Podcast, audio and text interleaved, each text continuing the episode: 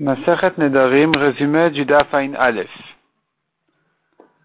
Une jeune fille fiancée en Kiddushin qui a fait un Neder et qui s'est divorcée le jour même et elle s'est remariée en Kiddushin même à 100 personnes, un après l'autre bien sûr. Le père et le dernier mari vont annuler ses Nedarim. Voici la règle, dit la Mishnah, tant que la fille n'est pas sortie à son propre titre, un moment, c'est-à-dire qu'elle n'était pas adulte, elle n'a pas dépassé les 12 ans et demi, ni qu'elle s'est mariée en roupa et qu'elle s'est divorcée ensuite, ou qu'elle a perdu son mari, qui sont les exemples des cas où elle est dorénavant plus chez son père ni chez son mari, puisqu'elle n'a reçu que des kiddushin et qu'elle s'est divorcée, à chaque fois elle revient chez son père tant qu'elle n'a pas les 12 ans et demi, donc si ensuite elle se remarie en kiddushin, c'est son père et le dernier mari qui vont lui annuler ses nedarim.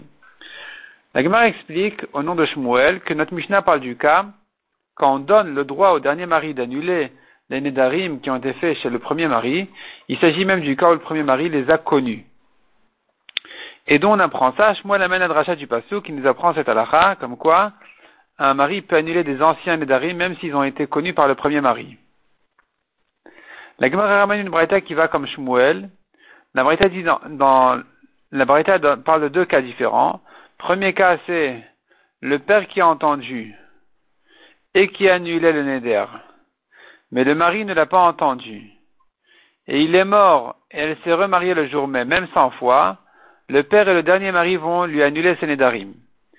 Si maintenant le mari a oui entendu le neder et le père ne l'a pas entendu, et quel est, donc le mari a entendu et il a annulé, le père n'a pas encore annulé parce qu'il n'a pas entendu, le mari est mort, elle s'est remariée. Est-ce qu'il faut ici que le dernier mari annule à nouveau ce que le premier mari a déjà annulé, ou il est suffisant que le père annule à lui seul? Selon Bachamay, le père annule à lui seul.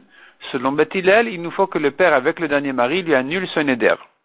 La Gemara explique exactement la raison de chacun, de Bethshamay et de Bethilel, dans les définitions de cette association entre le père et le mari qui doivent annuler les deux ensemble, quelle est la, quelle est la force de chacun d'entre eux, qu'est-ce que chacun d'entre eux fait par rapport au deuxième?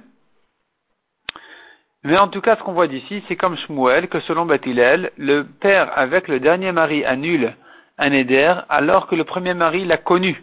L'a connu et l'a annulé.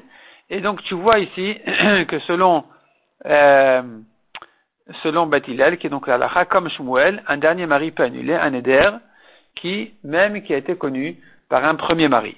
La ensuite traite le cas du mari qui n'a rien réagi face au Neder, il a divorcé et il s'est remarié le jour même en Kiddushin. Est-ce que maintenant je dis que est-ce que maintenant je dis que puisqu'il s'est divorcé, c'est terminé? Il a perdu ses droits sur ce neder, c'est comme s'il avait été Mekayem le neder, où je dis que non, le divorce n'est que comme un silence, c'était que comme il s'était tué en face du neder, et que tant qu'on est dans la même journée, il peut encore annuler le neder. Donc puisqu'il s'est remarié, il a retrouvé ses droits sur cette femme-là, et donc il pourra annuler ce neder-là. Cette question-là sera traitée dans l'af suivant, Bezrat Hashem.